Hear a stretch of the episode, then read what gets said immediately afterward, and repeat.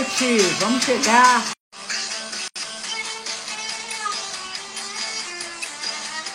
Boa noite, boa noite. Boa noite. Tudo bom? Olá, boa noite, Daniel. Que bom revê-lo. Da mesma forma, um prazer estar aqui te acompanhando. Que bom, prazerzão mesmo. Foi muito bacana conhecer você aí pessoalmente, ter a oportunidade de conhecer a vinícola. Vai ser um prazer enorme a gente poder conversar hoje sobre a Dom Giovanni. Com, com, com essa, com, como eu já estive aí, fica mais fácil, né? A gente sente mais assim uma, uma, uma coisa mais familiar, né, Daniel? Sem dúvida. Vivendo a experiência muda tudo, né? A gente sempre uh, procura uh, receber dessa forma e, sem dúvida, muda completamente o cenário, né? Quando a gente conhece algum lugar, dá mais propriedade, uh, só pelo fato de conhecer e vivendo, né? A energia do lugar, sem dúvida, muda todo o conceito. Com certeza. E, bem, a gente vai, eu quero falar tudo sobre a, a vinícola, com certeza. Eu, eu quero começar te, te pedindo para dizer para a galera a localização, né? Aonde é que está Dom Giovanni? Bom, uh, Ana, deixa eu te perguntar, tá, tá bom meu áudio?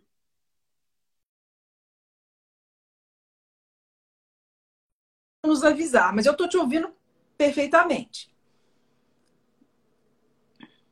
Tá bem, tá, perfeito.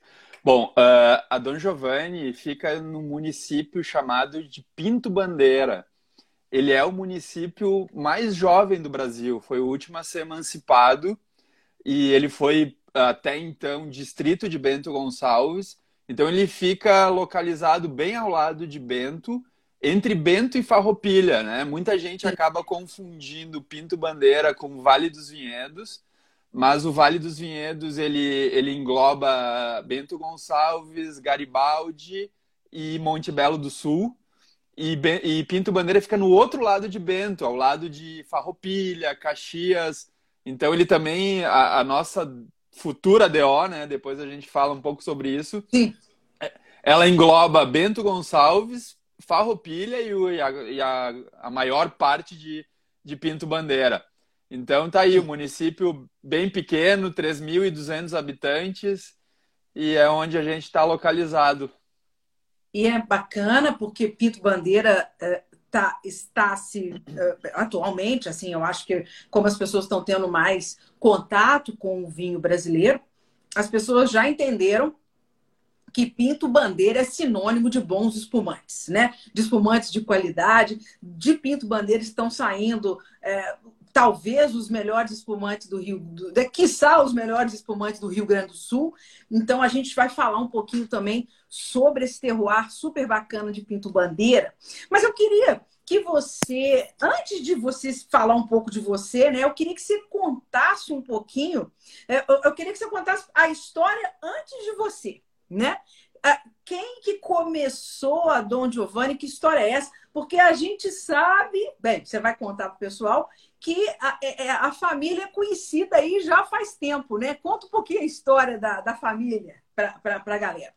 Vamos lá. Bom, uh, a Dom Giovanni tem sua origem ligada à vinícola Dreyer.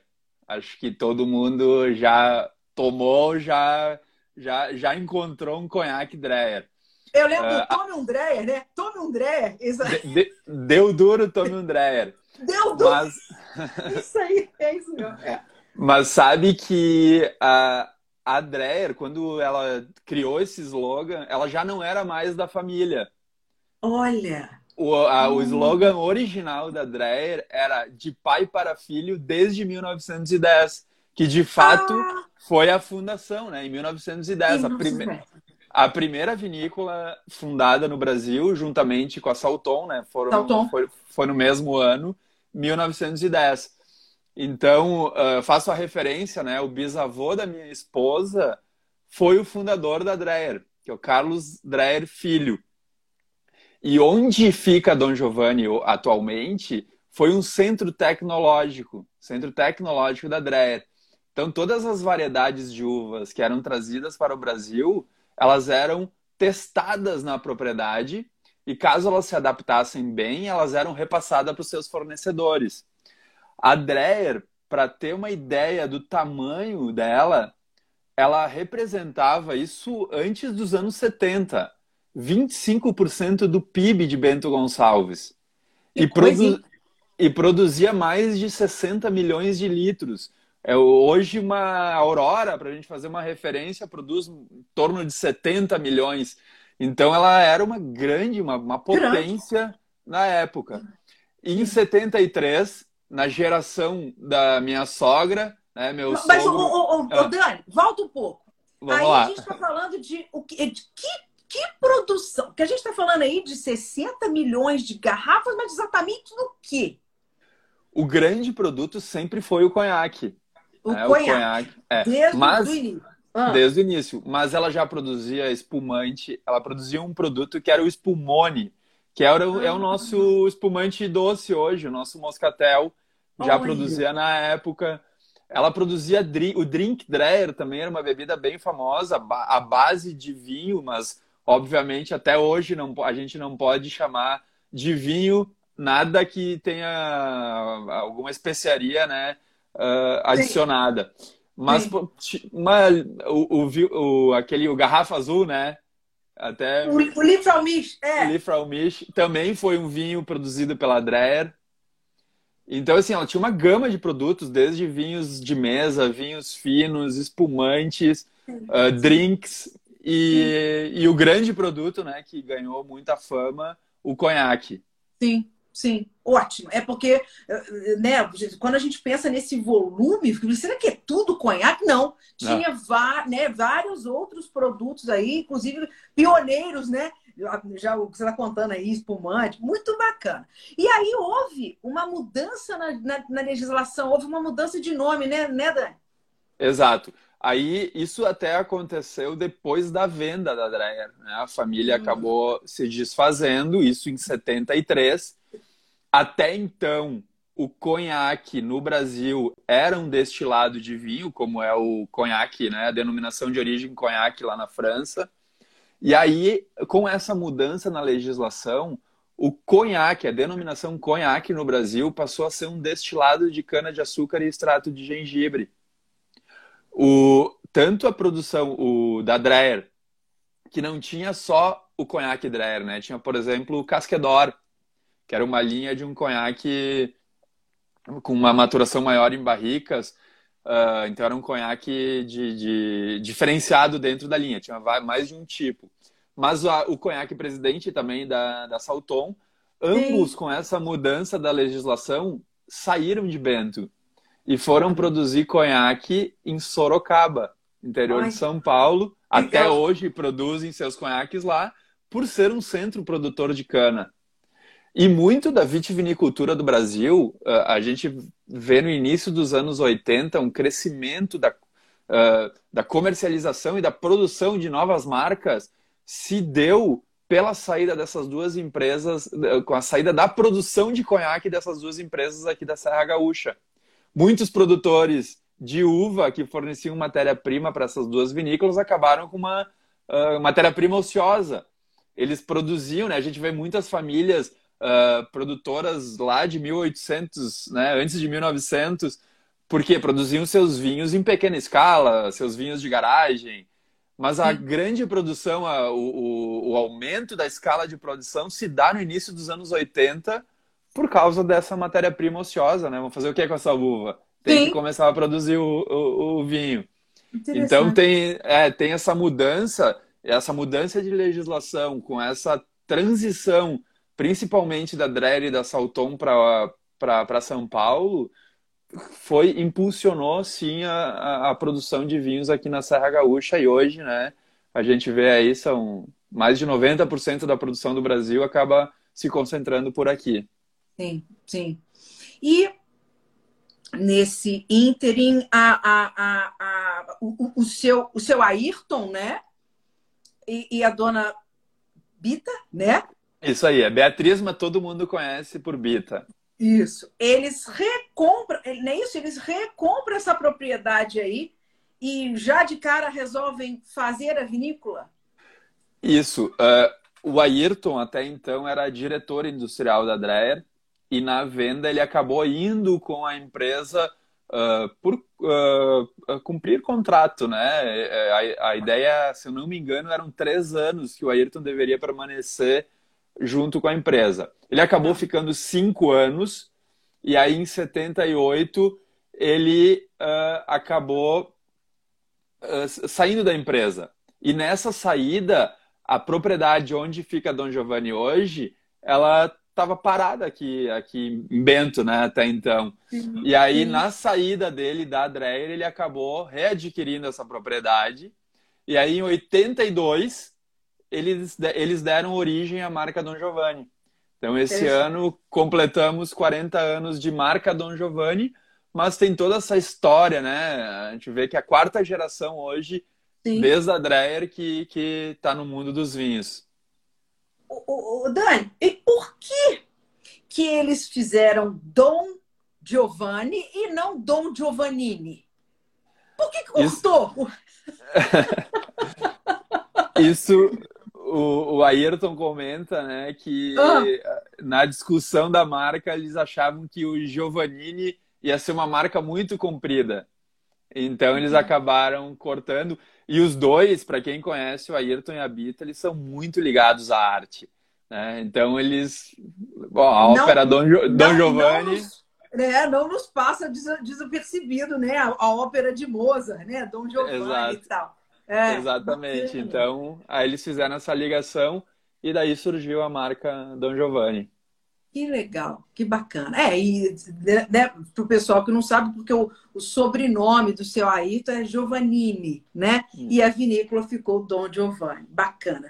E você, quando é que. Quando é que você entrou de gaiato aí? Como é que foi? você já me contou que você é farmacêutico, né, Dani? De profissão. Exatamente. Mas a tua a, a, tua relação com vinho, ela começa a partir do momento que você conhece a família e se casa com a, com a Flávia, né? Fábia. Fábia. com a Fábia. Olha, eu, eu, vou ter que, eu vou, olha, você vai ter que pedir desculpa a ela 500 vezes. Primeiro eu te casei com a Paola, né? É, é. Tá então, tá tudo certo. É como hoje, então. hoje, hoje muita gente me chama de Giovanni. Eu já não, eu já digo sim, tudo certo, é Giovanni. Pode ser Giovanni tá em casa. É isso aí. No, no, caso, então, aí eu quero saber se, o teu, se a tua relação, o teu amor com o vinho, né? A tua relação de amor com o vinho, ela é antes, pré, né? Pré o seu, o seu conhecimento, o seu casamento com, com, com a Fábia, ou você já tinha uma, uma. Você já apreciava, já gostava, já curtia, já estudava? Conta um pouquinho da sua história para gente. Bom, uh, sabe que é difícil nascer em Bento e não ter alguma ligação familiar com alguma coisa ligada ao vinho. É muito difícil. Então, eu, na minha família, meus pais trabalharam com representação de vinho toda a minha infância.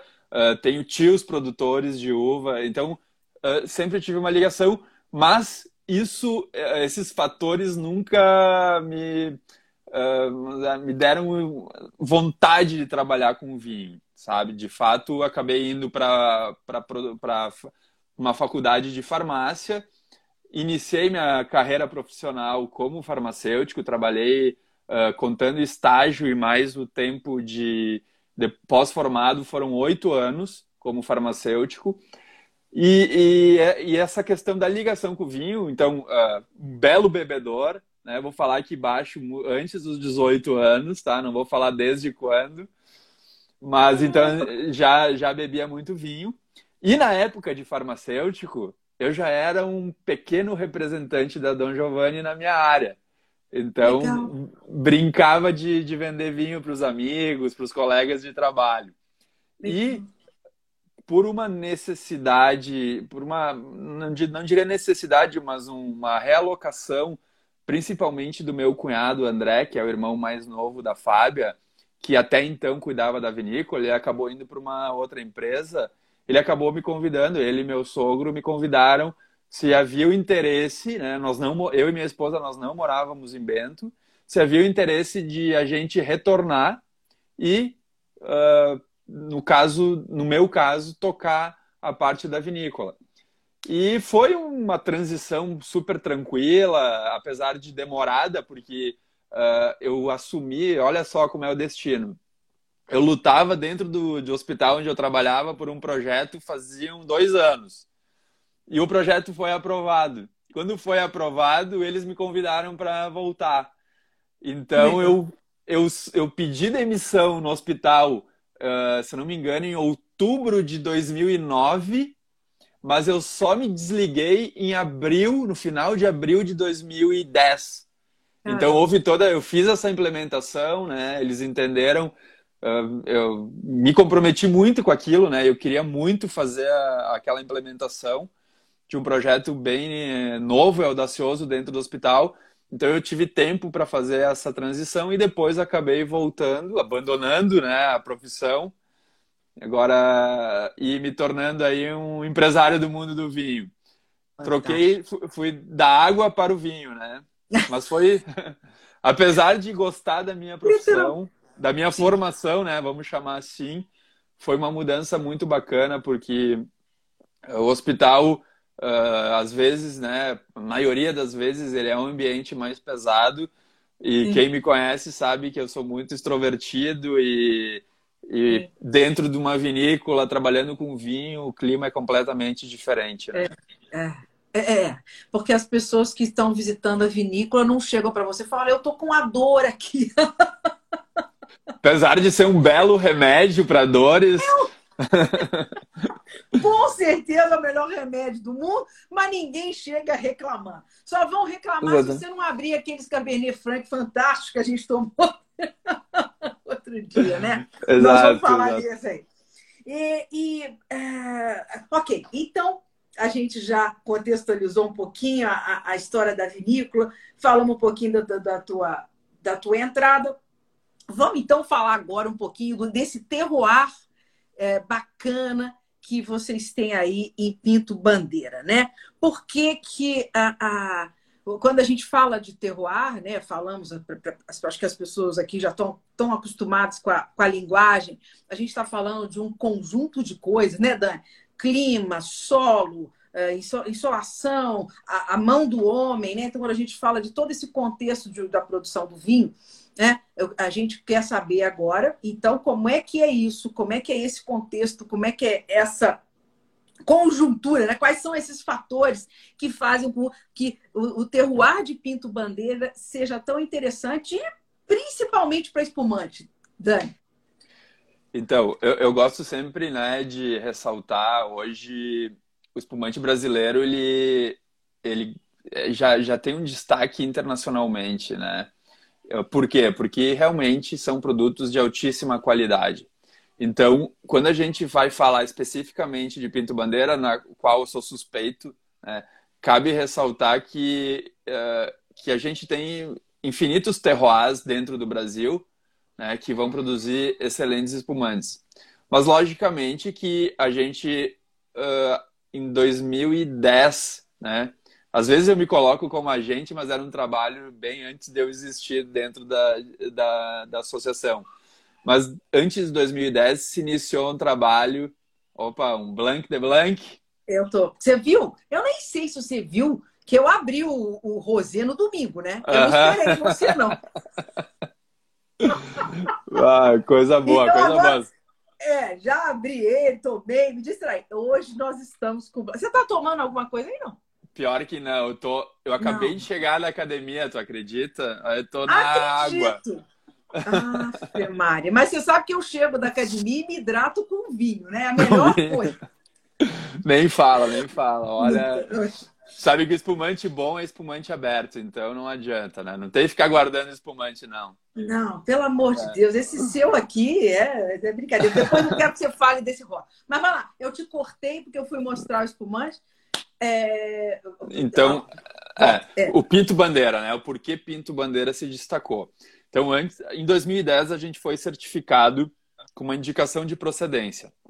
Essa indicação reunia mais de 20 variedades de uva e englobava uh, vários estilos de produtos: vinhos tranquilos, brancos, rosés, tintos, espumantes moscatéis e os espumantes uh, elaborados pelo método tradicional e pelo método Charmat, Brut, enfim. Uh, e depois de 2010 se iniciou um trabalho em busca da denominação de origem. A denominação de origem, além de falar de variedade de uva, ela, ela de fato entra para dentro da vinícola, né? Entra para dentro é bom, mas ela entra pra, na vinícola e avalia processo, avalia uh, análises. E quando a gente fala em denominação de origem, tem que se buscar uma consistência. Sim. E isso a gente vem fazendo, uh, todas as vinícolas lá da região, acompanhando isso. A Dom Giovanni produz espumantes desde 1997. Então ela tem um histórico e guardado até então de espumantes e a gente avalia essa consistência durante os anos. E isso faz com que dê embasamento para entender, principalmente, que o ponto de colheita da uva em Pinto Bandeira, seja a, a produção maior ou menor, é perfeito. Quando eu falo perfeito, é que o equilíbrio entre o açúcar e a acidez, que é extremamente importante para o espumante, ele, esse equilíbrio é atingido naturalmente. Então, a gente está falando que uh, conforme o açúcar vai aumentando e, e, o açúcar ele é importante que vai dar origem ao álcool, a acidez, e quando a gente fala em acidez, tomar uma aguinha aqui. Tome. Tem que hidratar bem. uh, então, esse, essa acidez, e quando a gente fala em acidez, são vários ácidos, né? Não é um simples acidez total muitas vezes a gente fala, mas a gente tem vários ácidos. Esse equilíbrio de maturação é atingido naturalmente. Então, o que acontece em algumas outras regiões é uma correção. E quando a gente fala em correção, é uma correção lícita, não? a gente não está falando em nada ilícito. Sim, nada ilegal, sim, claro. Isso. Exato. Mas lá em Pinto Bandeira, a gente consegue isso naturalmente. Naturalmente, exatamente. Então, a partir daí, foi que a gente fez esse encaminhamento. Desculpe. Nada. É, tá faltando álcool, né? Tá, tá faltando. Negócio de só água. Nem, nem me fala. E fala pouco, né? Mas, é, é, então, aí é, a, a, gente está. Hoje o que a gente tem é, é, a, é, a, é, a, é a IG, né? A, a Autos de Pinto Bandeira, né? A indicação geográfica Alto Isso. de Pico Bandeira, né? Isso é... Já, é DO, já é o nome da DO. A indicação geográfica é, é só Pinto eu... Bandeira, a IP. Eu quero saber em que pé que tá aí, como é que estão aí, em que pé que tá esse, essa questão dos trâmites. Quando é que essa DO finalmente vai sair? Vai ser a segunda DO do Brasil, né? Exatamente, o Vale dos Vinhedos já tem uma DO e o nosso processo já está no INPI aguardando somente a publicação. Olha que bacana, hein? Então é, é breve. Qualquer momento, desde, no, desde novembro. Amanhã. Exatamente. Ah, que legal. Exatamente. Ô, Dani, e aí a gente está falando, quando a gente fala de, de indicação, de procedência, indicação geográfica, a DO, né, a denominação de origem, o que que isso significa uh, uh, uh, na prática, né, para uma região, para os produtores que estão aí, uh, que, uh,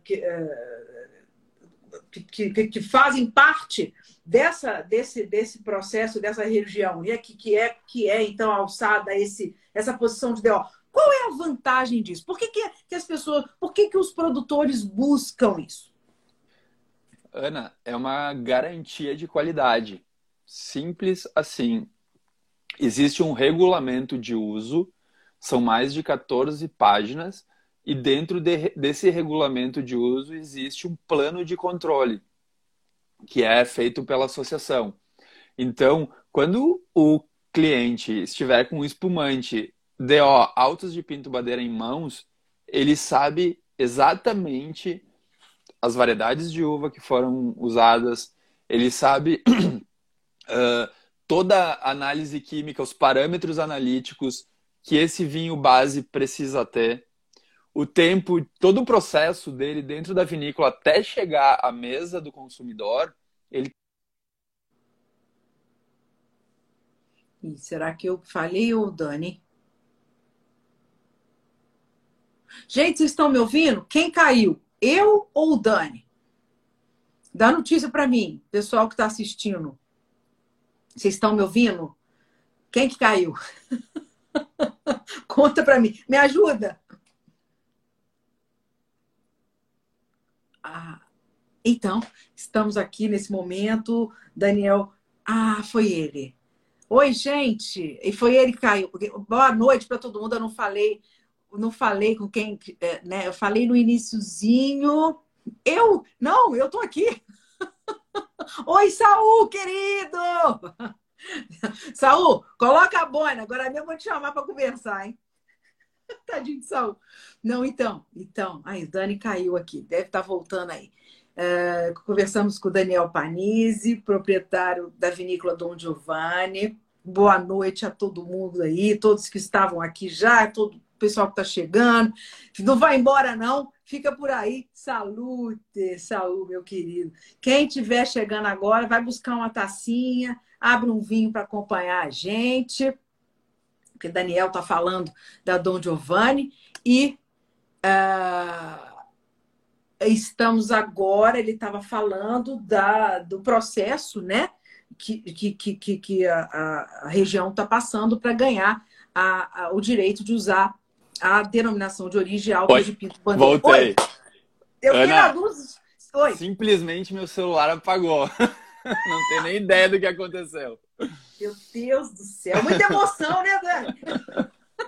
É muita energia que ele, ele acabou parando. Mas vamos lá, vamos lá, estamos de volta. A gente, eu, eu não sei exatamente que ponto, né, que, que, oi, que, eu estava aqui, aproveitei, dei boa noite para o pessoal aqui, uh, muitos fãs da Dom Giovanni, né, muita gente que já conhece a vinícola, e você estava falando da DO, da importância, né, porque você tem aí uma, uma, uma regularização, né, uma regulamentação de, de, de tudo, desde de processos de, de manejo, né? castas que são é, é, é, permitidas. Permitidas, enfim, todo o processo de verificação. No caso de Pinto Bandeira, quando a gente está falando da, da, da, da, indicação e da DO, a gente está falando de espumantes feitos por método tradicional. Exatamente. Vai, né? ser, a, vai ser a primeira DO exclusiva para espumantes elaborados pelo método tradicional do Novo Mundo. Então ela é muito restritiva, ela é muito exclusiva. Então, além de ter toda essa garantia de processo, né, de o cliente uh, tá abrindo um espumante sabendo de toda a origem dele, de toda a rastreabilidade do processo, uh, ele também tem uh, até esqueci de comentar, tem a questão de, de, estilo de produto, né? Isso também, dentro da DO, só vai ser permitido extra brut, brut e nature.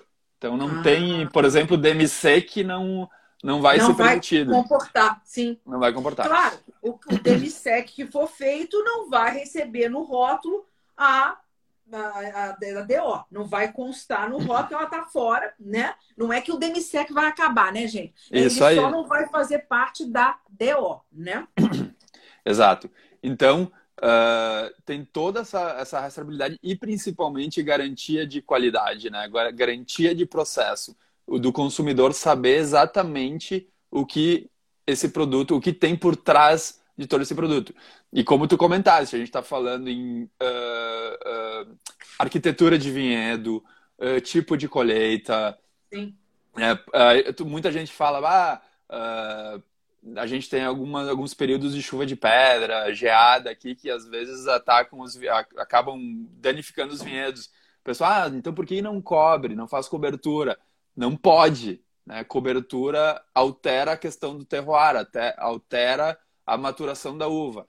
Então, é, são vários fatores, pequenos fatores, que na conjuntura do processo vão chegar ao espumante de excelência que a gente busca, né? Principalmente voltar aquilo que eu comentei antes, a atingir naturalmente o equilíbrio entre acidez e açúcar Sim. e naturalmente ter uma menor intervenção dentro da vinícola. Sim. Bacana que você falou aí, e eu um monte de coisa para te perguntar, eu já tinha. Uh, uh, é, é, porque você falou em várias coisas importantes. É, uma, uma das coisas que, que, que eu queria te perguntar é com relação aos rótulos né, da Dom Giovanni, e se vocês têm a pretensão de, de, de passar a, a, a, produzir só espumante. Se o vinho tranquilo vai eventualmente parar de ser produzido pela, pela Dom Giovanni, ou se não, vocês têm planos de continuar né, produzindo e tal. Então, é, isso é uma. Isso é, vamos nessa pergunta primeiro. É, primeiro é o seguinte: quantas caças vocês têm plantadas hoje, aí na Dom Giovanni? Então, hoje a gente tem a Chardonnay e a Pinot a gente tem Merlot, a gente tem Cabernet Franc, a gente tem Ancelota e a gente tem uma uva Isabel, uma uva americana, que é um vinhedo histórico plantado em 1955 da época da Dreher.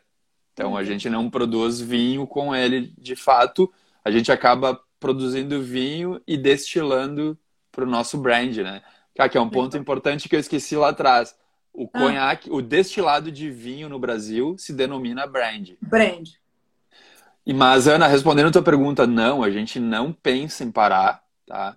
A, a gente tem, a gente pensa assim em focar uh, nas safras de excelência. Se a gente buscar a safra de 2020, 2021 e a de agora, 2022, nós teremos tintos fora de série, de excelente qualidade. Então, o nosso foco já, é, já são os espumantes. A gente está falando em 80% da produção espumantes. A gente vai focar a nossa vinícola para ser especialista em espumante e trabalhar muito bem essa denominação de origem.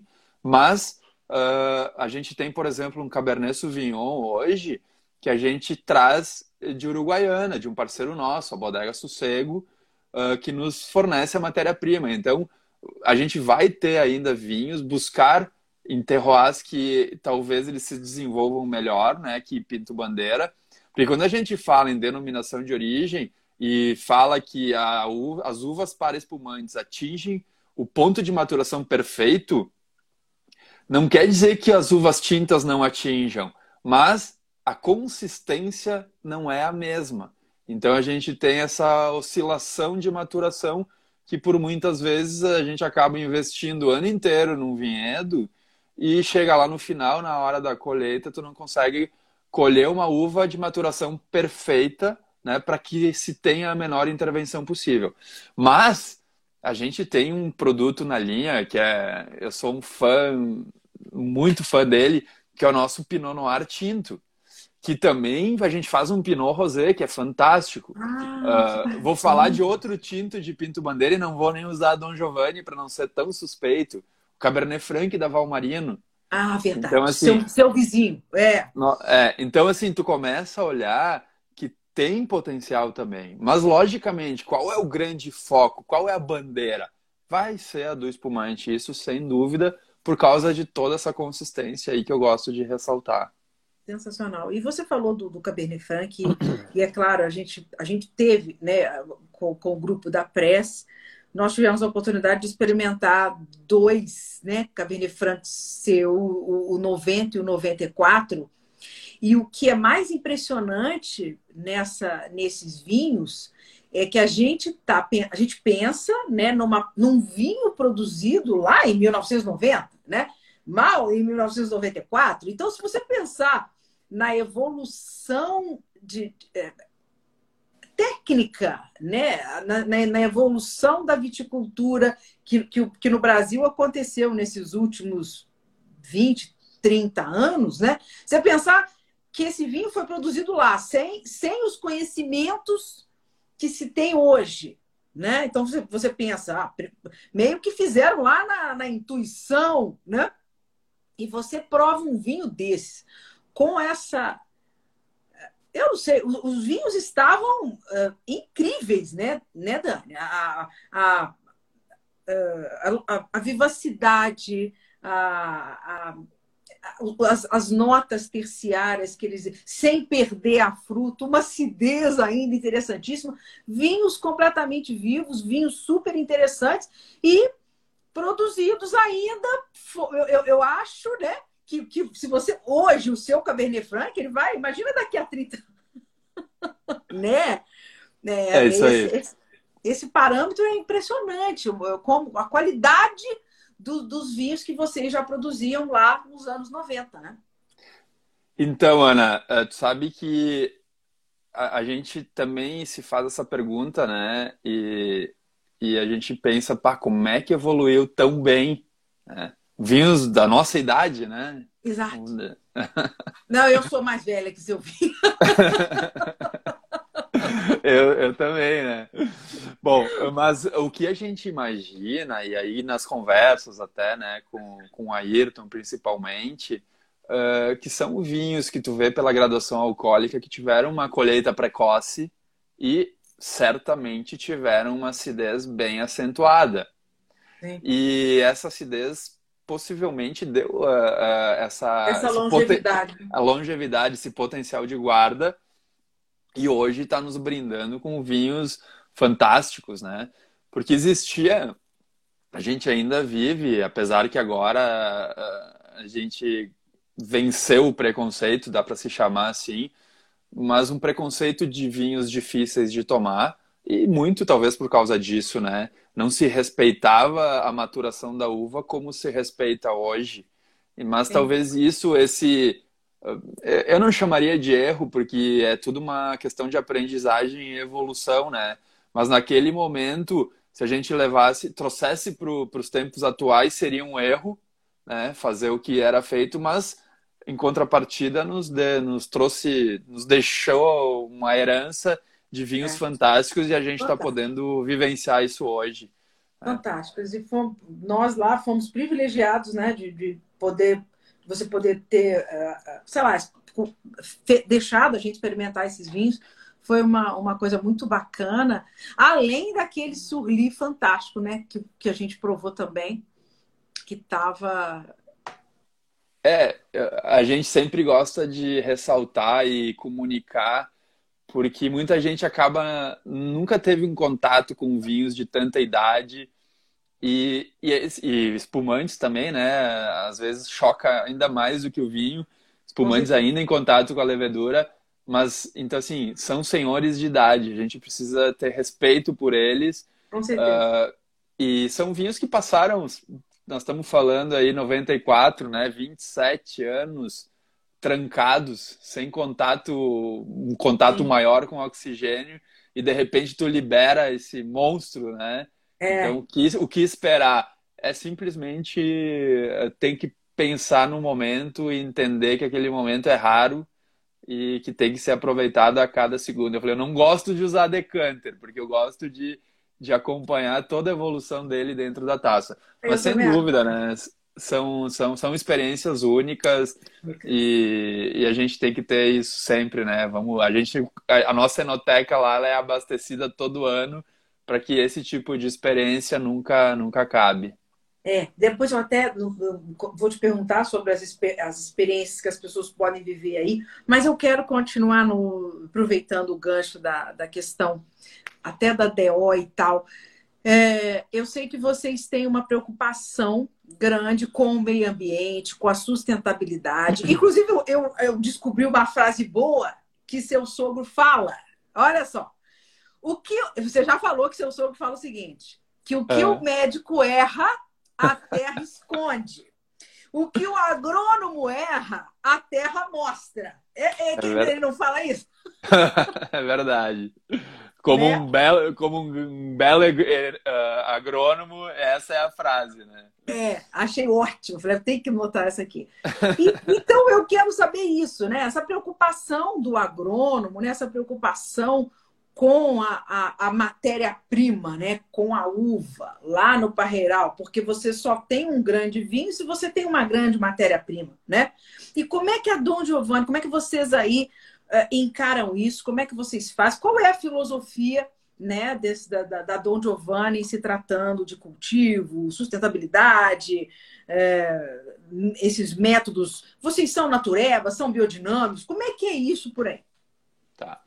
Bom, uh, eu estou há 12 anos lá na Dom Giovanni, né, e tenho essa veia química, farmacêutico uh, químico, né, e quando a gente, quando eu entrei lá, a gente pegou uma onda do, do mercado, não do vinho, né, mas do, da, da fruticultura como um todo, de redução de, de agrotóxicos, né? Já tinha algumas vinícolas uh, falando sobre isso e, e nada melhor do que alguém chegando de fora, né, e olhando para dentro e dizendo não, acho legal, a gente precisa fazer alguma coisa nesse sentido.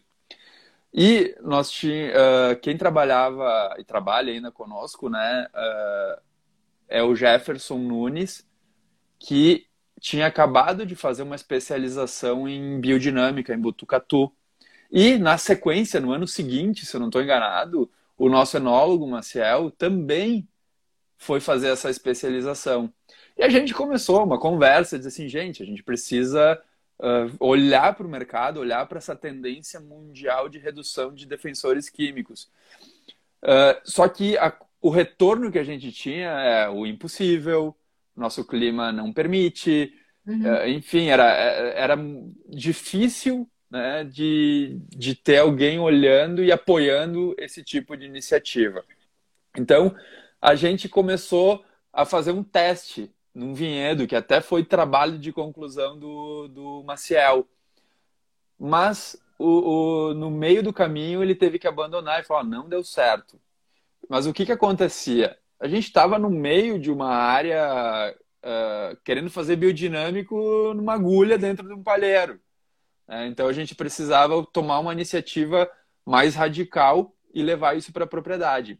Então a gente seguiu dentro dessa linha de redução, a gente trouxe a biodinâmica. Mas o primeiro ano a gente seguiu o calendário lunar. Aí a gente começou aos poucos, a cada ano que ia passando, inserir alguma, alguma ferramenta da biodinâmica.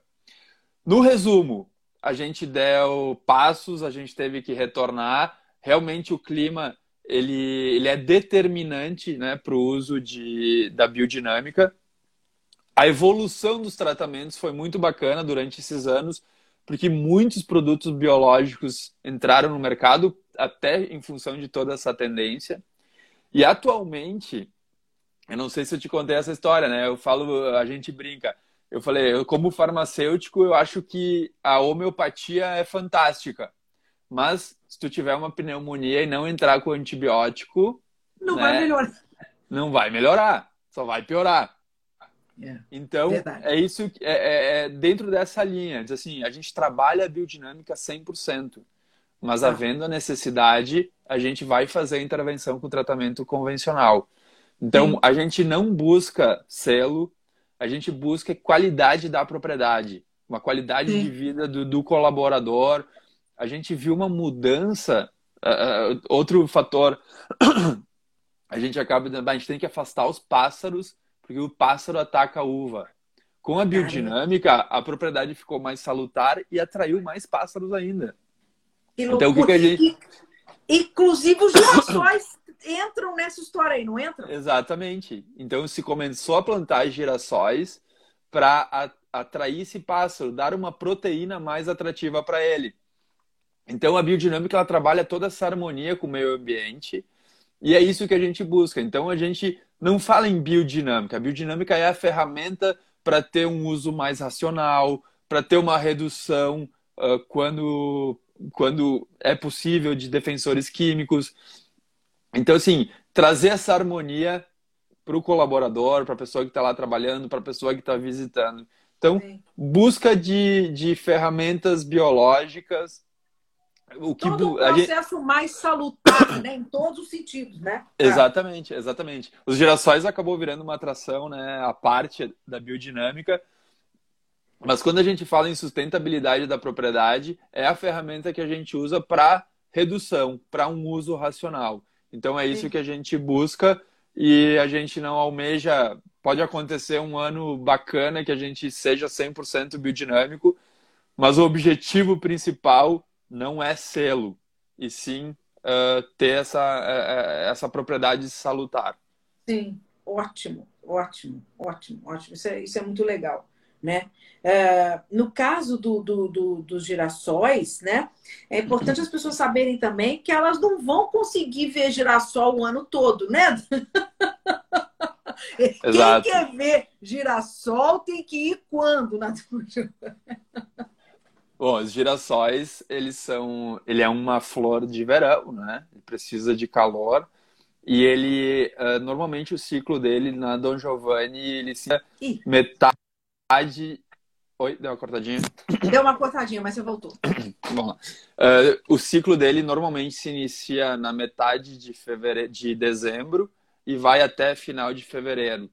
Mas uh, esse ano a gente teve um ano super atípico, né, de muita seca e a gente sofreu muito, né? Os girassóis que normalmente ficam aí um metro e meio para cima, eles ficaram na altura do joelho, uh, atrasou, né? Era início de janeiro, a gente tinha muito poucos girassóis floridos.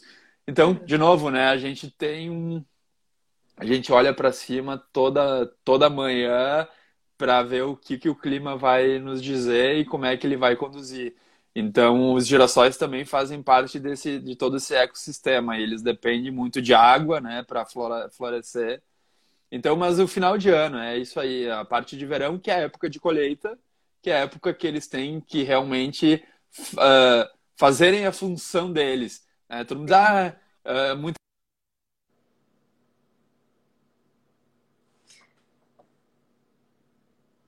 Agora eu não tô, agora eu não tô te ouvindo. Agora caiu. Deu. Agora. Não, é que entrou uma ligação bem na hora. Ah, pronto. Então, isso.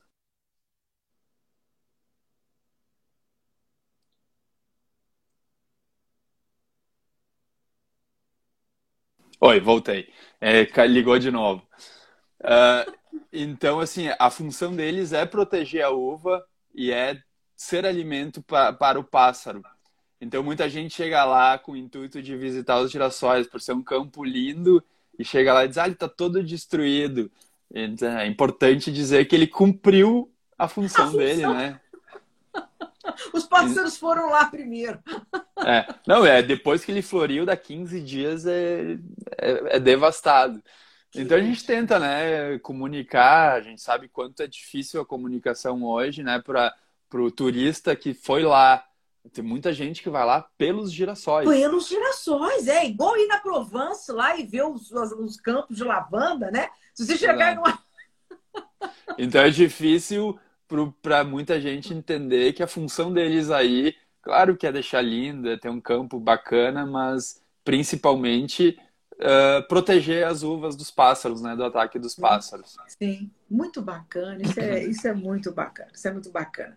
É, falando de turista, turismo e tal, né? E, e, e às vezes as pessoas também não sabem que a Dom Giovanni, né, não é simplesmente ou somente, até parece que somente, eu não estou diminuindo uma vinícola, né? Imagina, ser vinícola é um mundo, é um universo, né, completo em si só. Mas vocês não são só uma vinícola, vocês têm também pousada, vocês têm resort. Conta um pouco também da pousada. A pousada funciona quantos, quanto é grande, quantos hóspedes, quantos quartos, funciona o, o, o ano todo, como é que é? E, e fala um pouco do, do restaurante também, que é um barato, né? Vamos lá. Não, de fato, né? A gente está falando de um complexo enoturístico, mas bem intimista, né?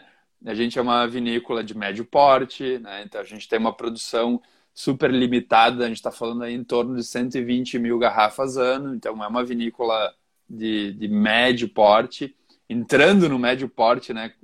quase uma pequena vinícola. A gente tem a pousada, uma pequena pousada de fato também, é, é um casarão de 1930, então são sete apartamentos nesse casarão. E nós temos uma oitava acomodação, que é uma cabana, né? Mais deslocada aí para o pessoal que quer ficar mais uh, isolado, acaba tendo essa, essa opção. Então, são oito acomodações, uma, uma pousada bem pequena, à noite a gente não tem atendimento, então é 10 horas da noite, o, o hóspede tem a chave do, do portão, ele, é, ele, ele fica realmente em casa. Ele tem à disposição um, uma área com bebidas, ele mesmo faz seu, seu serviço. Enfim, é, é uma pousada mesmo, né? Quando a gente fala em estrutura hoteleira, ela, ela é bem, bem enxuta.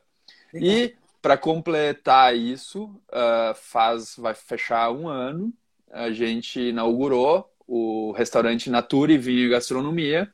Fantástico. Era um, era um desejo da Dom Giovanni ter uma, uma, uma gastronomia Uh, vamos dizer assim, é, é difícil falar, né? a gente vê toda a evolução, a gente tinha nosso cardápio harmonizado com risoto de alcachofra produ produzidas na propriedade, que é uma receita lá da, da, da Bita, né? da, da mãe da Bita, Sim. que por anos né, atendeu a gastronomia e deixa saudades.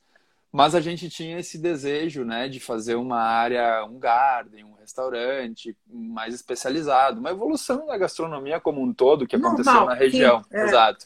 É. E aí uh, a gente conversava, né, eu, meu cunhado, e disse assim, bom, eu não vou, não tenho condições de cuidar de restaurante, né? Não Também. condições, é capacidade mesmo, né, caramba, de tocar caramba. uma operação de restaurante. E então, nesse momento da pandemia, né, a gente tinha uma relação, um amigo, Rafael Jacobi, uh, especialista em eventos, né, um chefe já morou na Tailândia, na Austrália, assim, com uma bagagem muito grande, mas uhum. o grande negócio dele eram os eventos.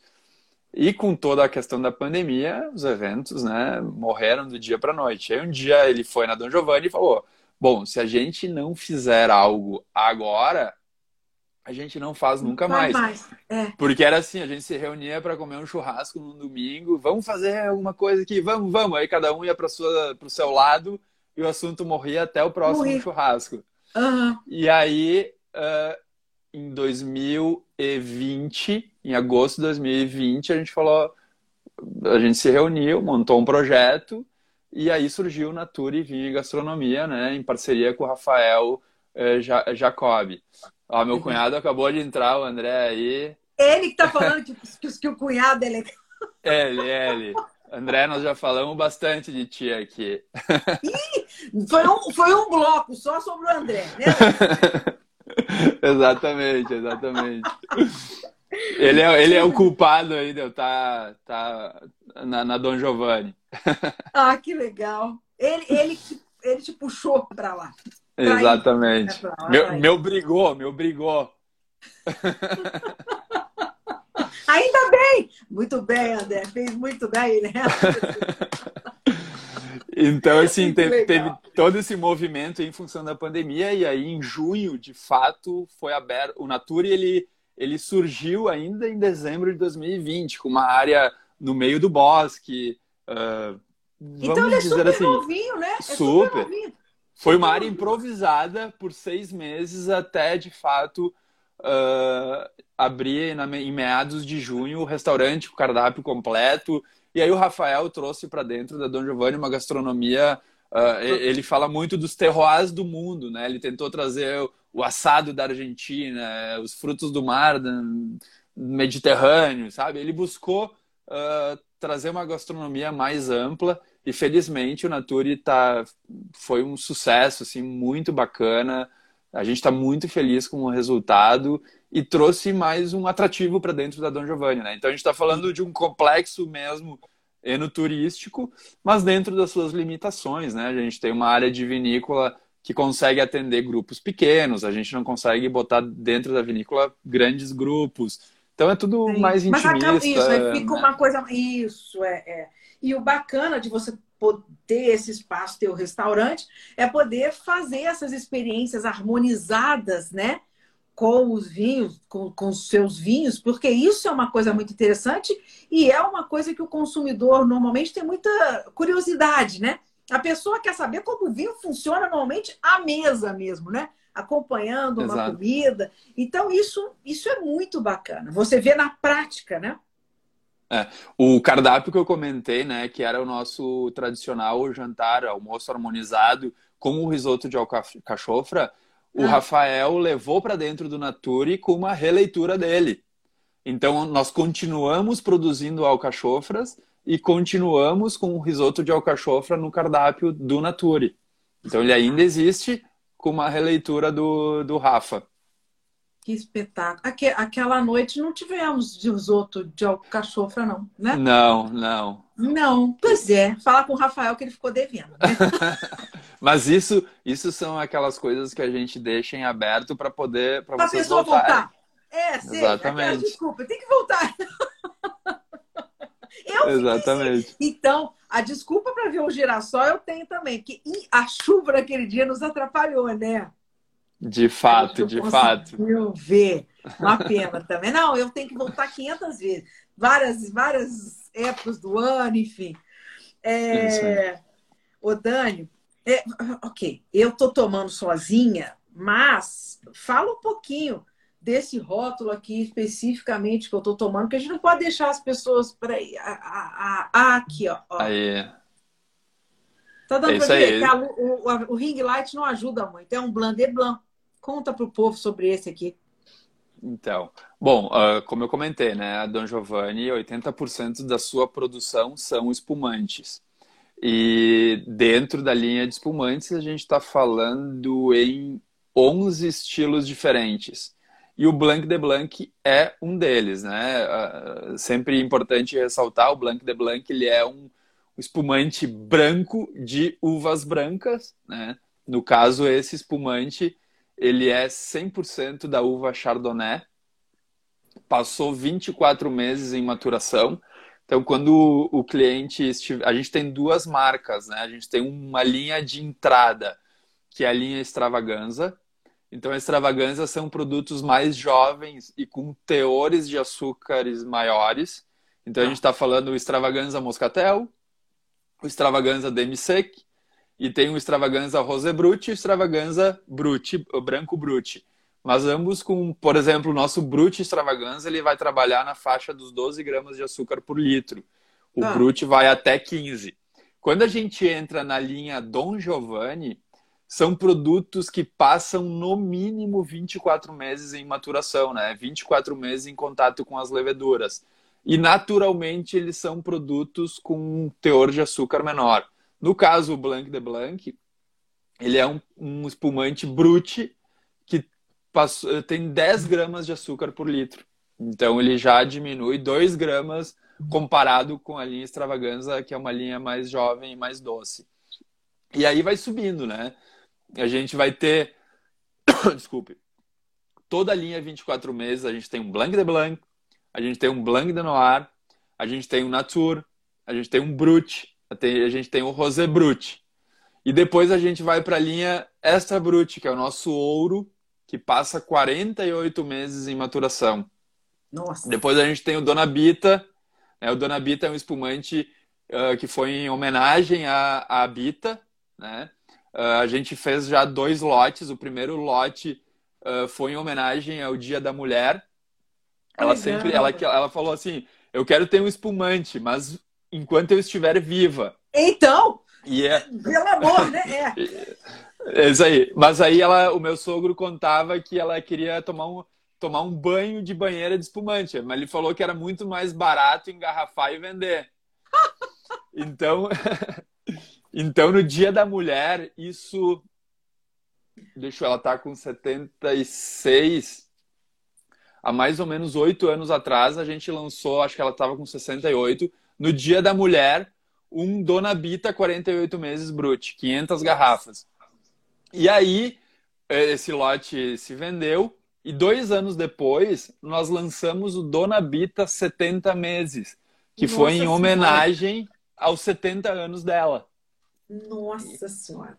Ela então, também... Ela, ela, gostou? Ela achou que fizeram direitinho? Acho que sim, né? Ela, ela tem orgulho do espumante dela. Assim esperamos então aí, aí surgiu esse Dona Bita, né? 70 meses de maturação. A gente está falando de um espumante que leva praticamente oito anos para ficar pronto, né? É uma, também uma raridade. Espetáculo, espetáculo. Foi o telefone de novo, não? Não, agora foi internet mesmo que deu uma piscadinha. Foi, foi internet.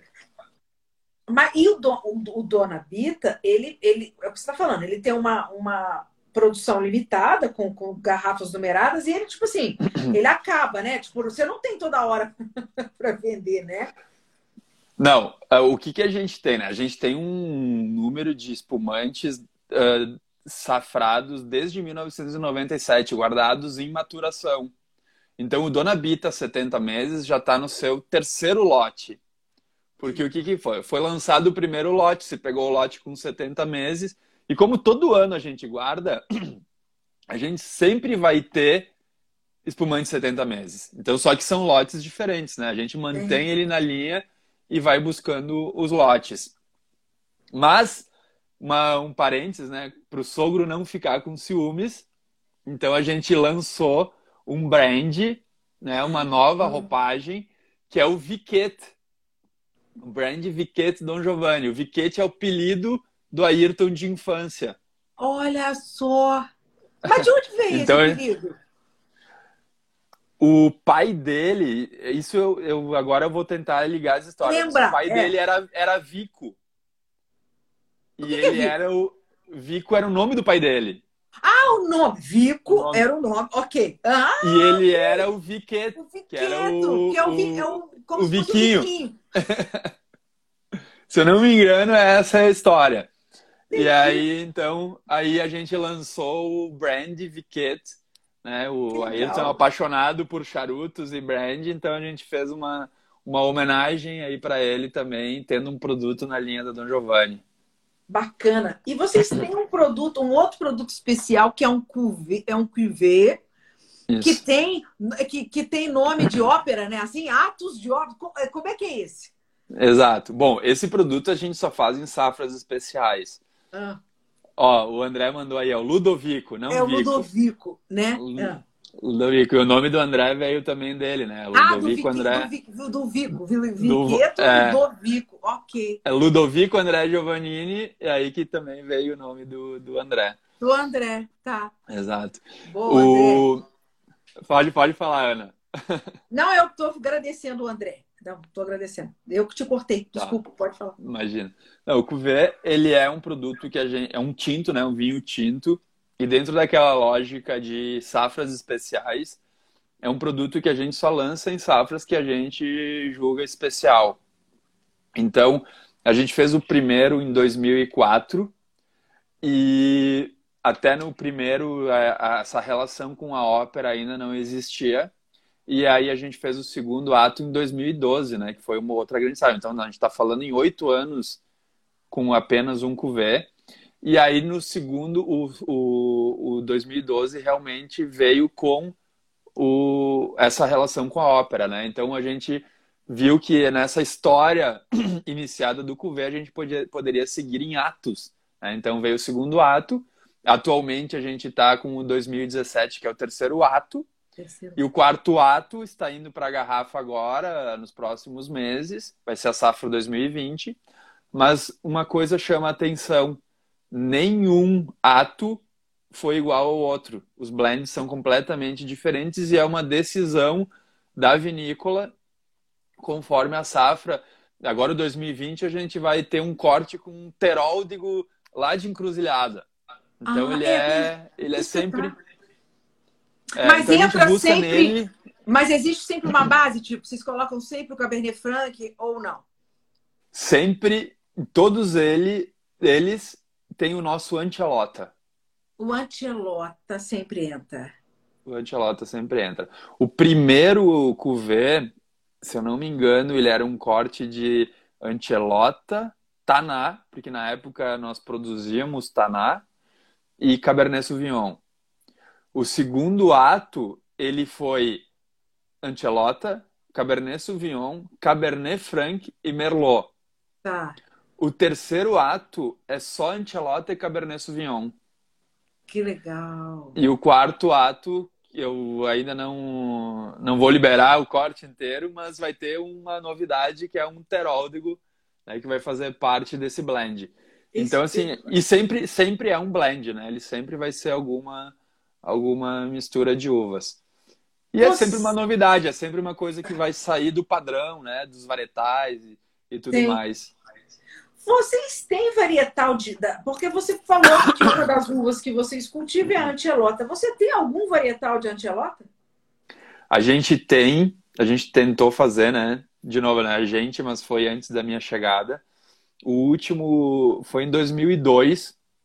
Ele está guardado na nossa enoteca. Mas a partir daí se decidiu em não fazer mais antelota. É uma uva bem difícil é uma uva de maturação bem tardia e bem tintória, né? Ele é excelente uhum. para cortes. Uhum. Tem alguns varietais bem bacanas no mercado, mas o apelo dele ainda é, é da nossa parte, é um apelo comercial muito baixo. Então não se evoluiu nesse projeto e hoje ele faz parte somente dos cortes mesmo. Sim, sim, sim, ok. Mas é, um, é, é, um, é uma uva bem difícil, né? Uma uva bem encorpada e precisa de tempo, né? Para ter um antelota de, de qualidade, de qualidade. Precisa, precisa de tempo, eh, maturação, uma boa maturação, um bom tempo de barrica, um bom tempo de garrafa, para daí depois ir para o mercado. Sim. Os tintos, né? Vocês, vocês, têm, vocês trabalham com, com barricas? É, sempre com barricas? E quais barricas vocês usam aí? Bom, uh, nos últimos anos a gente acabou focando na, na, na, na parte de barricas uh, francesas, né? Mas anteriormente a gente usava também as americanas. Ainda tem algumas barricas americanas lá na propriedade, mas agora a transição está sendo sempre uh, por francesas, né? Até ouvindo um pouco da nossa equipe de enólogos, né? Até não mudar, tá, tá havendo essa transição aí somente para francesas. Sim. Quando você fala hoje quem é quem é? Desculpa a ignorância total. Quem é o seu enólogo-chefe? Porque o seu Ayrton, ele é enólogo? Não, o Ayrton é agrônomo. Agrônomo. Né? Exato. Hoje nosso enólogo é o Maciel Ampese, né? Hoje ele comanda a parte de produção de vinícola e campo. Mas hoje é uma equipe multi, multi não é multidisciplinar, né? Mas de vários enólogos. Hoje a gente está falando, a gente tem o Fernando, que é o braço direito e esquerdo do Maciel, né? Tá ligado diretamente à vinícola. A gente tem o Andrews também, que hoje está atuando dentro da vinícola. Mas a gente tem a Silvana, que é enóloga, que cuida da parte comercial. A gente tem a Júlia, né, que também é enóloga, cuida da parte de turismo. Dentro do turismo, lá na nossa na parte de atendimento ao turista, a gente tem a Janice, a gente tem a Valquíria, duas enólogas também. Então, uh, então não posso esquecer de ninguém, né? Senão pois é. amanhã. É. Agora que a gente está listando. Exato. Mas eu acho que é isso aí. Claro, tem uh, enólogos que acabam passando, fazendo seus estágios, mas hoje é isso aí. A Janice, a Valkyria, a, a, a Silvana, a Júlia, o Andrews, o Fernando e o Maciel como enólogo-chefe da produção. Então já é uma mais... equipe, né? É, e a gente procura mais... todo. E tem mais procura... mulher, né? Mais mulher, mais mulheres, exatamente. E a gente procura sempre compartilhar, né? O Maciel acaba sempre nos trazendo e a gente reúne todo mundo para fazer as degustações, para aprovação de produto, para né, para definições de cortes. Essa equipe acaba participando, apesar de não estar lá dentro da vinícola, lá na produção, todo mundo, né, todo esse conhecimento técnico, ele tem que ele tem que a gente tem que usar para ir para dentro da garrafa, né? Então a Sim. gente acaba e eu, o furão, né, o André também, furão, que não temos, não temos essa parte técnica, mas temos uma boa litragem. Pois é. Ué, né? Alguém tem que beber. Muito é isso aí. Ô, Dani, antes de, de, de, de deixar descansar um pouco, eu queria te perguntar. Aí é uma coisa bem pessoal. Eu, não, na hora que eu vou preparar. Ó, que vai cair, vai cair, vai cair a internet, hein? Coisa. Vai, não, não. Deixa... É, eu descobri que você tem uma. uma... Ah, o André. O André já tá rindo e não sabe nem que eu vou perguntar. você tem uma relação com. Eu achei você fazendo wakeboard. Não acredito. Achei. Num programa chamado Sou Esporte. Você não subiu, fez direitinho. A moça, coitada, não conseguiu fazer. o que, que era aquilo? Você patrocinava aquele programa? Não, não. Na realidade, a gente tem a Edith, né, que trabalha conosco há muitos anos, faz assessoria de imprensa. E surgiu aquele programa, né? E eles entraram em contato com ela, ah. se ela sabia. Eh, eh, o programa ele era todo vinculado a alguma pessoa que não ah. tivesse ah. feito um esporte radical. Esporte nenhum, naque, ou é. pelo menos aquele esporte. É, é. Exato. E quando a Edith me chamou, ela falou: Ah, tem um convite tal, tu gostaria de participar? E eu digo: Qual, qual o esporte, né? O wakeboard? Eu, Bom, já fazia, né? Bastante tempo. Tinha. Não sou um profissional, mas. Né, mas tinha... não era cru, né? Mas não era cru, né? E aí, no programa, né? O, eu, assim, todos os outros programas, os convidados não conseguiam fazer esporte, aí chega o Daniel e, puf, né? Consegue fazer o esporte. Não, aí no final do primeiro... programa ela diz, vai dizer, né? Tu sabia fazer. Eu, é, eu sabia. Você devia ter fingido até o fim. Não, eu nunca tinha feito isso antes. Sabe que tu fingir um esporte que tu não que tu faça, não fazer é muito difícil. Eu tentei, eu digo assim, ó, eu vou simular umas quedas aqui para dar um pouco mais de emoção. É muito difícil. Caramba. É muito difícil. Não, porque você sobe rápido ali, né? E a moça, coitada, ela ficou chateadíssima até você falar para ela que você já tinha feito. Não, inclusive, inclusive o André, né? A gente uh, praticou muitos anos juntos o wakeboard. O meu sogro, no final, ele só puxava a gente, né? No barco e eu e o André andava. Aí a gente foi ficando velho, foi diminuindo a frequência e aí o wakeboard ou tu pratica ou, né, ou é. É, é um desgaste físico muito grande. Mas... E você, você já praticou ou pratica outros esportes? Você teve essa veia assim meio esportiva desde, desde moço? Desde moço. Uh, fui jogador Até de parece vôlei. ser muito velho, né? Mas desde menino. é, já tô no Zenta, né? Já, já tô no Zenta. Mas Eu tenho uma coleção de medalhas que vai de basquete, atletismo, voleibol, pratiquei muito voleibol. Outro dia futsal. você recebeu a, a Fegaray aí, né? A Fernanda, a do vôlei, no vôlei? Sim, exato, exato.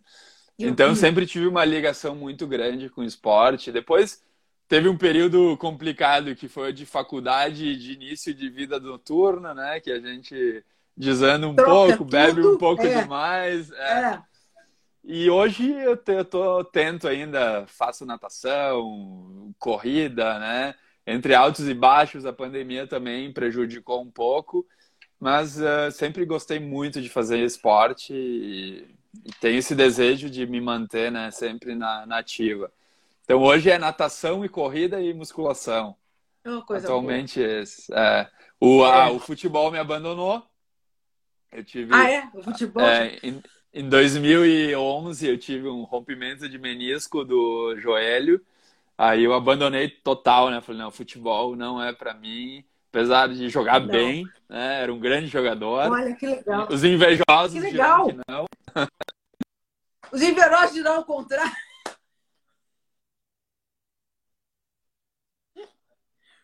Com o esporte, né? Tu acaba tendo facilidade de prática de, de várias modalidades e comigo tinha os jogos da juventude, eu jogava.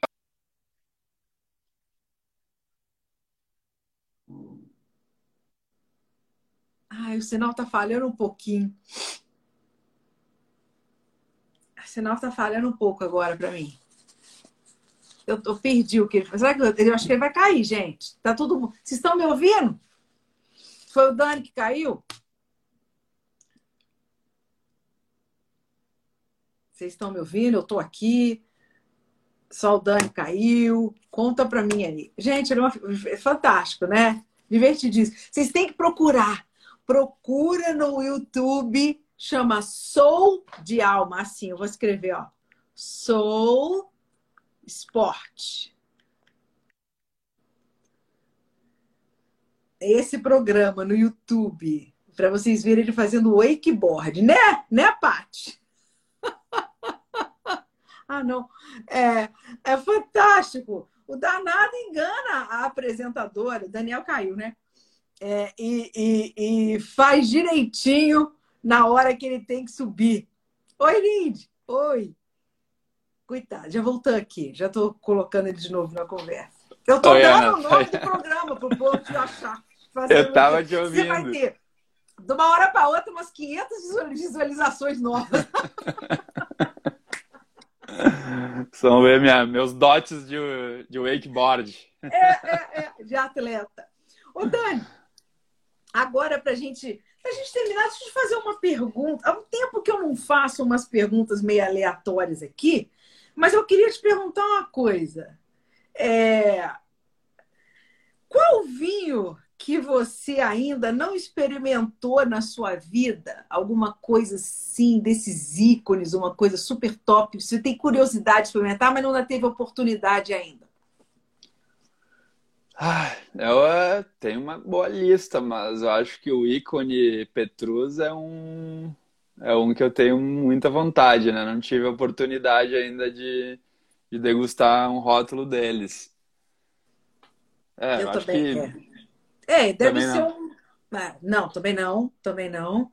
E realmente deve ser uma coisa assim, muito, uma experiência muito diferente, ainda mais se pegar um desses evoluídos, né?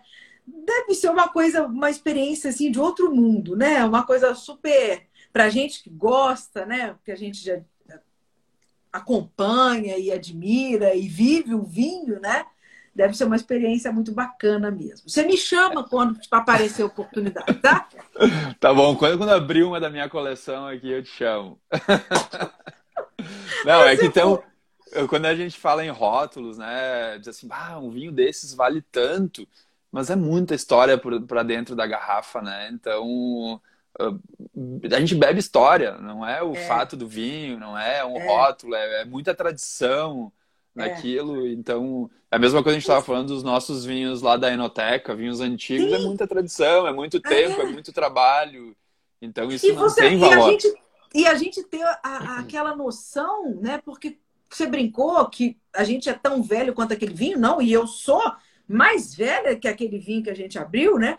E, e, tipo assim, e pensar que um vinho desse pode durar muito mais do que a gente, se parar para pensar, né? É, é, Exato. É, uma coisa assim muito doida e a, a, longevidade de um vinho, a história que ele traz, a história que ele conta, to, todas as vidas envolvidas ali atrás daquele rótulo, é, é muito rico, né? É, é, uma coisa muito rica, né? Exatamente, exatamente. Então, uh, quando a gente fala nesses ícones aí da, da história do vinho, é isso que a gente está bebendo e não é de fato só um vinho.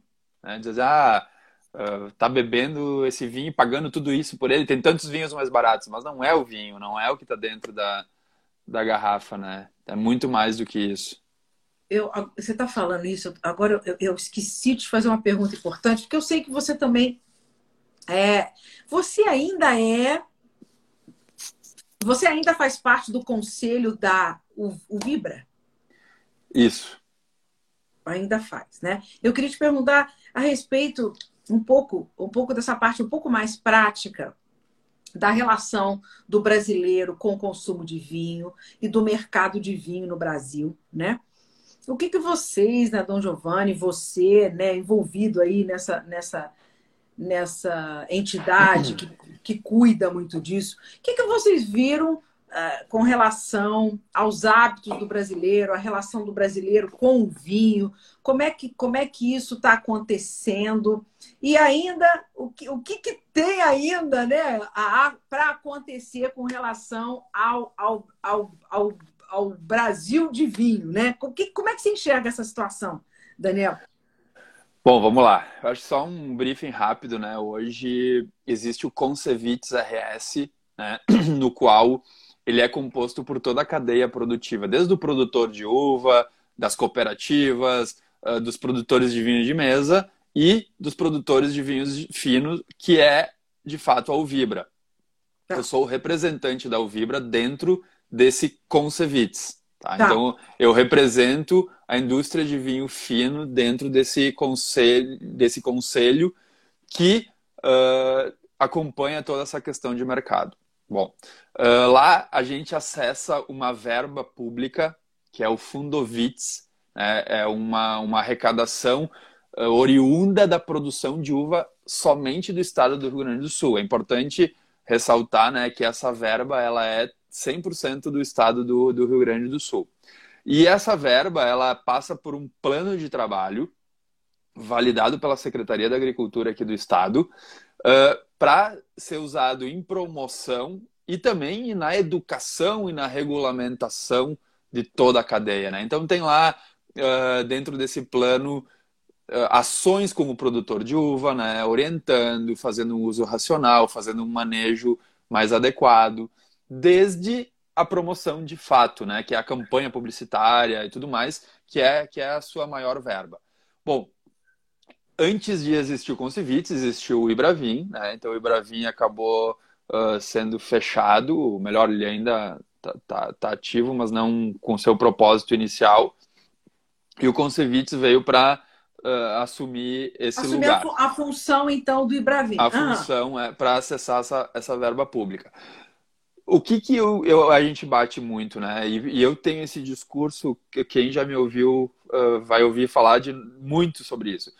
O brasileiro, o, consumidor, o, produtor de vinho nacional tem uma briga cultural.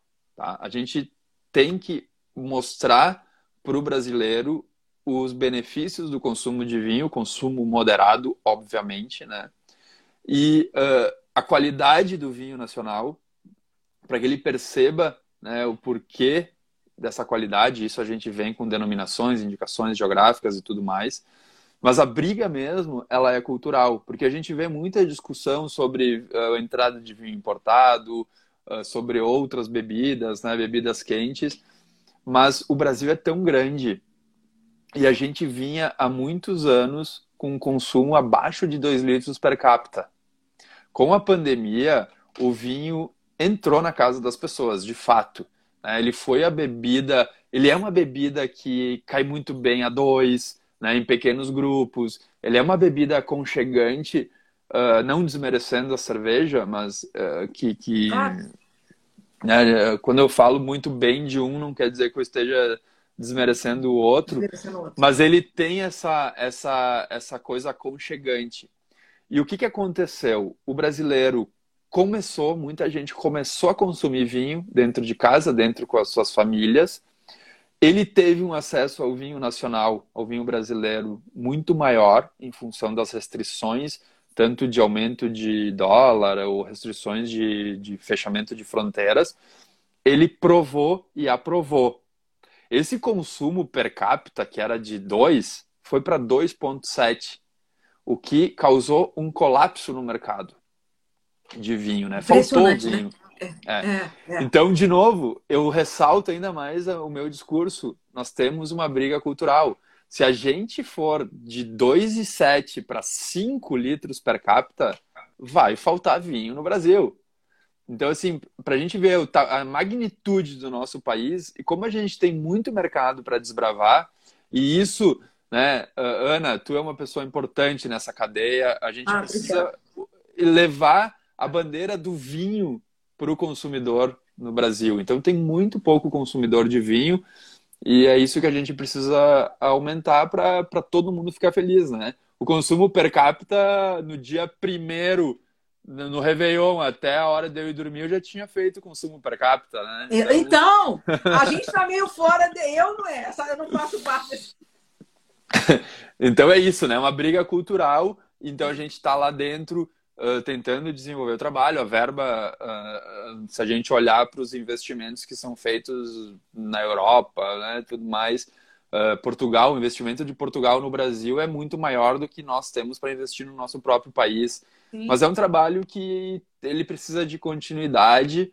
e a gente precisa ter toda a cadeia unida e eu acho que isso durante esses anos aí que eu acompanho de perto o setor é um momento mais favorável, né? Onde a gente vê todo mundo unido em prol de, de um, de um, de um único bem, bem comum. Né? Então, acho que, que é isso aí, sabe? É, é, é cada vez mais fortalecer a cadeia do vinho como um todo. E no caso, acho que, que, que o governo podendo, né, e acho que deve, pode, deve é, botar a mão aí e ajudar nessa questão também, até mesmo na, na questão da precificação, né? Não, não, não, vamos entrar no mérito da questão de ser caro ou barato quando a gente fala em qualidade, né?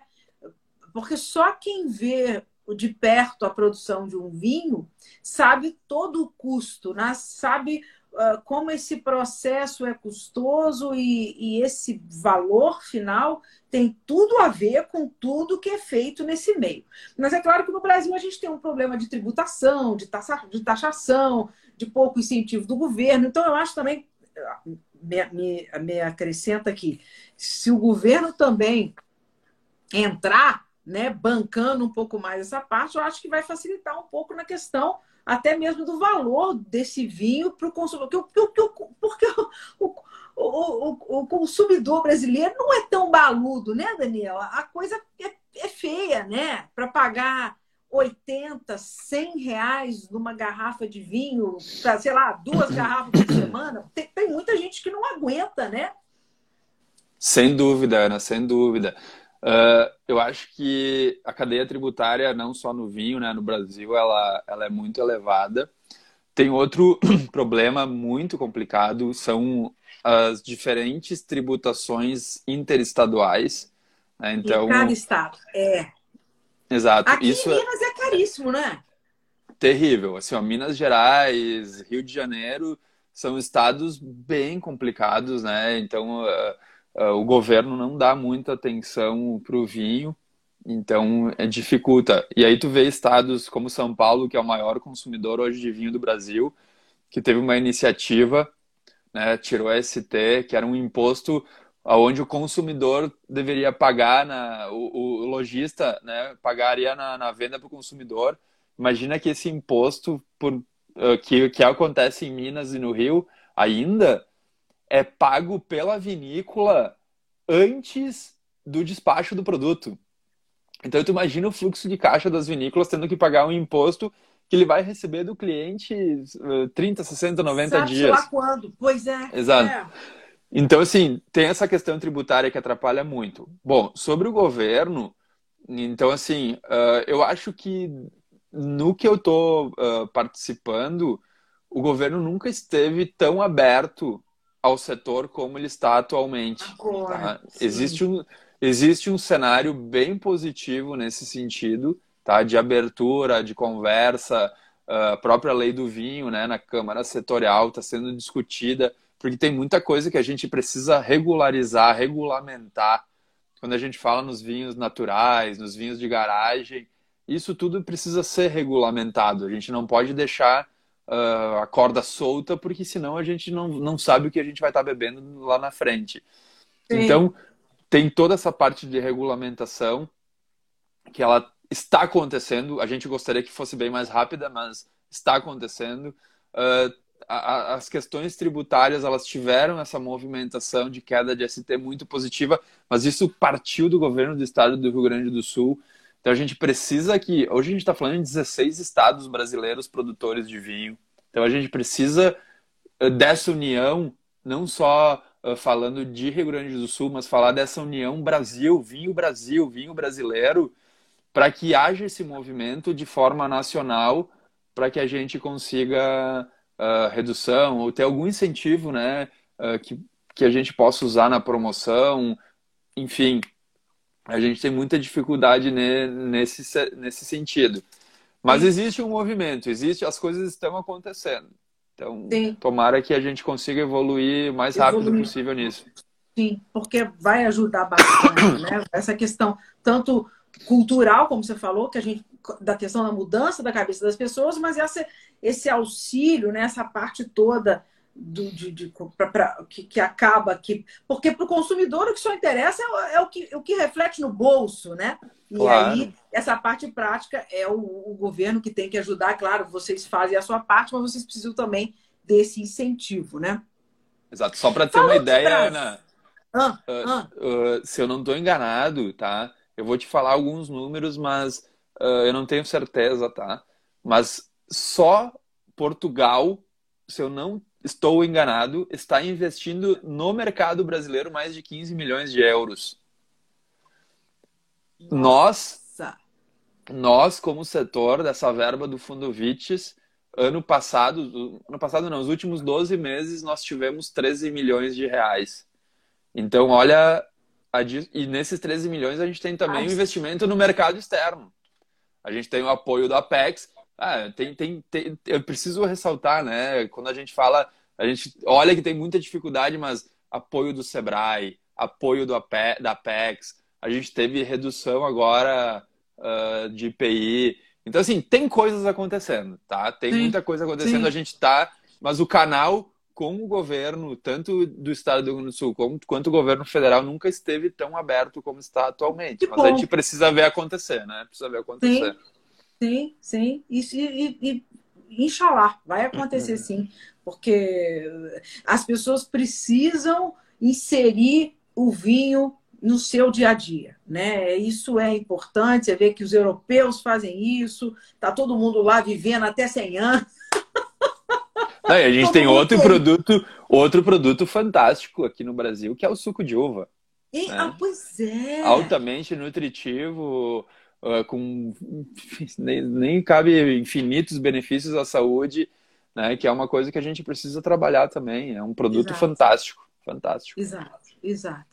Falando de Brasil, Dani, porque você estava falando aí, nós temos agora, no Brasil, praticamente o Brasil todo está tá, né, tá, tá produzindo vinho hoje.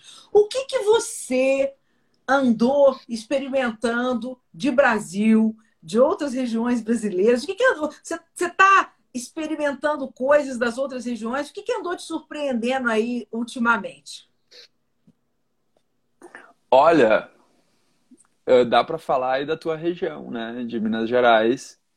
A gente tem uma, tem uma confraria de amigos aqui que a gente degustou os vinhos, uh, os cirrás aí da, da do, tua do, região, da... né? Sim. Os cirrás aqui da, for... da, da, da estão espetaculares, né? Foi uma experiência muito bacana, muito bacana. Uh, os brancos de Santa Catarina tão fantásticos, né? Eu, eu, eu não quero citar nomes para não desmerecer ninguém, né? Ninguém. Mas, então vou é. falar de, de região. Uh, os brancos e rosés de Santa Catarina foram muito surpreendentes. Né? A campanha gaúcha está fazendo coisas fantásticas, né? tintos fantásticos. Uh, então, assim, tá, tá, eu estou provando muita coisa legal, muita coisa. E as últimas três safras foram fantásticas e a gente vai ver muita coisa boa aí nos próximos dias também, né? Nos próximos anos. Com certeza. Mas uh, o que me surpreendeu, assim, que saiu um pouco da curva que eu não conhecia, foi realmente os vinhos aí da poda invertida. Foi muito Fantásticos, legal. né? Eles são surpreendentes. Uhum. Eu, eu, eu costumo dizer que quando você prova um cirrá aqui da, dos meninos, aqui os mineiros, e até mesmo lá, falando da Gaspari, Casa Berrone, e vários, e os mineiros todos, a gente prova Cirrá de livro. Né? A gente, quando estuda, a, a, né, você vai estudar lá as características da casta. A casta é assim, assim, assim, assim. Quando você prova o Cirrá mineiro, você consegue identificar. É isso aí. Não é? É muito impressionante o que eles estão fazendo aqui na, na, nessa, nessa, nessa técnica. Quem ainda não teve a oportunidade de experimentar, precisa experimentar, que é muito bacana, né? Até mesmo para fazer essas comparações com o Zirá, que é produzido aí uhum. no Rio Grande do Sul, outras partes do mundo, enfim, aí é, é todas as castas são assim, né? Mas a Zirá eu acho que é, que é bem interessante, é. porque a gente tem ela muito bem é, trabalhada aqui já, e, e falando já também de uma futura. Porque quando a gente fala de TO, né? Isso é até uma coisa que eu ia até te perguntar. Você não acha que em algumas regiões do Brasil ainda é um pouco cedo para se fechar e se engessar uma DO, sendo que tem mais coisa para ser descoberta ainda? Ou você fazer necessariamente uma DO não fecha ou não fecha as portas ou, ou não limita uma alguma descoberta posterior? Como é que você vê isso?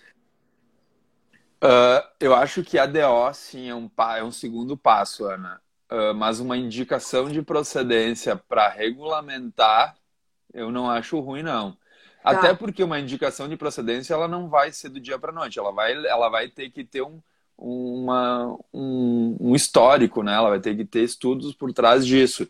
A Embrapa, né, muito envolvida aí nos processos de, de indicação geográfica no país.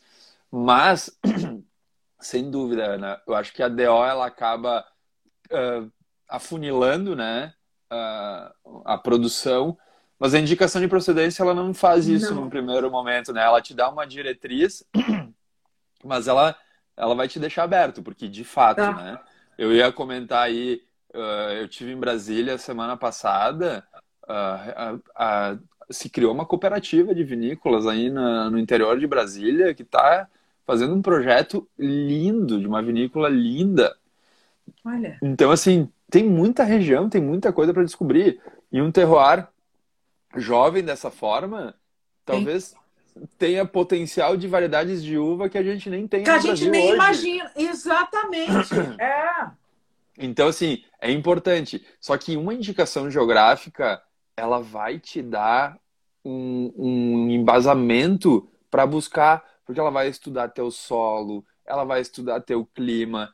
E hoje, com a globalização, pô, é, vai ser muito mais fácil detectar ou achar alguma variedade que está lá perdida no, no, na Europa que pode ser trazida para o Brasil e pra vai cá. se adaptar bem a essas características. Então, essa, essa parte de estudo de solo, de clima, eu acho que ela é super bem-vinda, ela tem que acontecer. E isso a Embrapa já está já tá trabalhando, né? Aqui a gente tem uma Embrapa uva e vinho dentro de que fica aqui em Bento Gonçalves, Sim. que a gente precisa desenvolver unidades nesse sentido para poder estudar bem o terroir de cada região, né?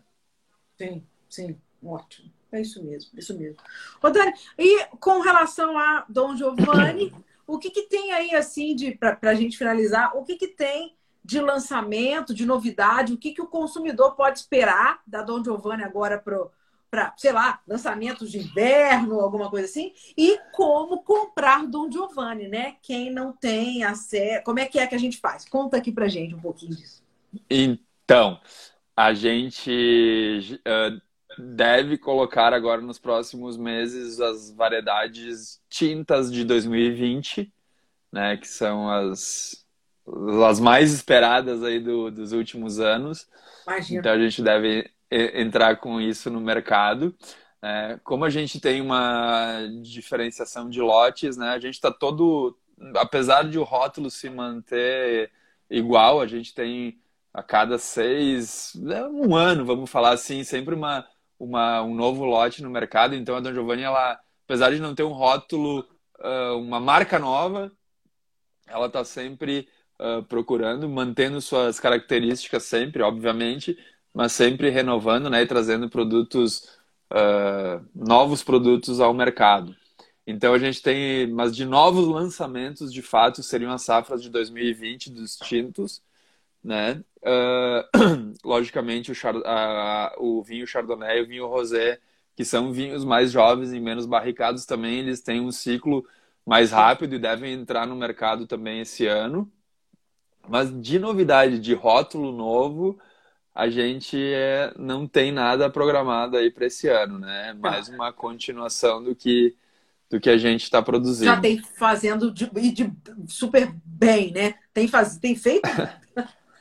É, Ana, tu pegar assim para nós, somos que, que a gente falou uma vinícola de médio porte, uh, a gente tem mais de 20 produtos na linha, né? É muita coisa. E... É. Ah, eu tenho um spoiler para dar. Agora eu lembrei. Alba! Eu gosto, já, e, tem, e tem mineiro envolvido. Opa! A gente tem um produto aí que é tem base de vinho, mas ele não é um vinho. E a gente está fazendo um trabalho aí em parceria com o Henrique Chaves, não sei se tu conhece, do Benelix. Ele tem é é? uma linha de Negroni, o Benelix. Ah, ai, do Henrique. Que legal. Ele, ele, ele é de Minas, eu não me lembro se ele é de, da capital, de Belo Horizonte, mas ele tem o Beneric, que faz Negroni, faz Spritz. Uh, que legal. Tem, ele tem um rum, ele tem outra bebida também que eu não me lembro. A gente está desenvolvendo um projeto bacana, assim, bem intimista, mas um projeto juntos aí, fazer um collab com ele. Que bacana, que coisa fina, que bacana. Então, com, conta mais. De repente, vamos, vamos fazer uma live de lançamento desse negócio aí, hein? Olha aí, ó. Vamos falar com o Henrique para a gente unir aí. e... Acho que mais deve ter alguma coisa mais concreta. Falhou. Quando você falou? Uns dois ou três meses. Ah, então. Ainda temos, tá temos numa... tempo. É isso aí, é isso aí. Legal, bacana. Não, me avisa sim. Eu faço um barulho aqui com o produto, vai ser bacana, tá? Show de bola. E, e as pessoas compram Dom Giovanni? No nosso site mesmo, tá? dongiovanni.com.br, tem nosso e-commerce. Acho que é o canal mais fácil, né? Para não citar alguns parceiros. Uh, a gente tem algum, algumas lojas especializadas, né? O Minas, infelizmente, né, é um mercado mais complicado em função de toda a questão tributária mas pelo nosso site, super fácil lá, vai conseguir, a gente entrega em todo o Brasil. Então, é, vamos canalizar na, na maneira mais fácil. Então, dongiovanni.com.br.